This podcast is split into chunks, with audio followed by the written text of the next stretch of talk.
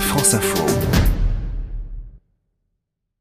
Edwige, si les livres avaient un pouvoir magique, euh, celui de nous guérir, et vous avez une bien drôle d'ordonnance à nous prescrire ce matin pour les vacances. Prenez soin de vous, lisez Profitez des heures chaudes de l'été pour vous plonger avec délice dans les pages d'un roman, d'un polar ou d'une bande dessinée.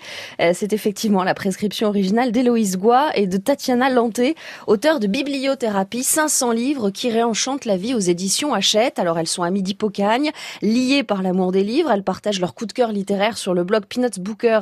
Quatre ans que ça dure, depuis qu'Héloïse a vaincu six mois de dépression grâce à un livre conseillé par sa mère, Rester en vie de Matt Egg, ou Comment rire de la dépression, un pansement sur les blessures psychiques d'Héloïse, un doudou qu'elle emmenait mhm. partout avec elle. Et comment un livre peut nous permettre de sortir de la dépression? Alors Héloïse explique que les livres lui ont permis de vivre une autre vie que la sienne, une vie par procuration pour suivre, pour fuir la douleur de son corps et l'insupportable qu'était son quotidien. Tatiana, elle a réussi à vaincre ses angoisses en s'identifiant au personnage de ses lectures, une manière de créer un pont avec la réalité et de mieux appréhender les obstacles. Alors n'y voyez pas une lubie de ces deux mhm. jeunes femmes. Hein. La bibliothérapie euh, est euh, tout à fait reconnue au Royaume elle a le vent en poupe là-bas. Elle est peu reconnue par contre en France. Mais le neuropsychiatre euh, Boris Cyrulnik qui voit euh, un médium de résilience, la capacité à, surmonter des difficultés, des traumas. Le soin par les livres, hein, c'est la traduction étymologique, a fait ses preuves aux États-Unis. Ça remonte à la Première Guerre mondiale. Une mhm. bibliothécaire avait eu l'idée de lire des livres aux, soldats estropiés pour soulager euh,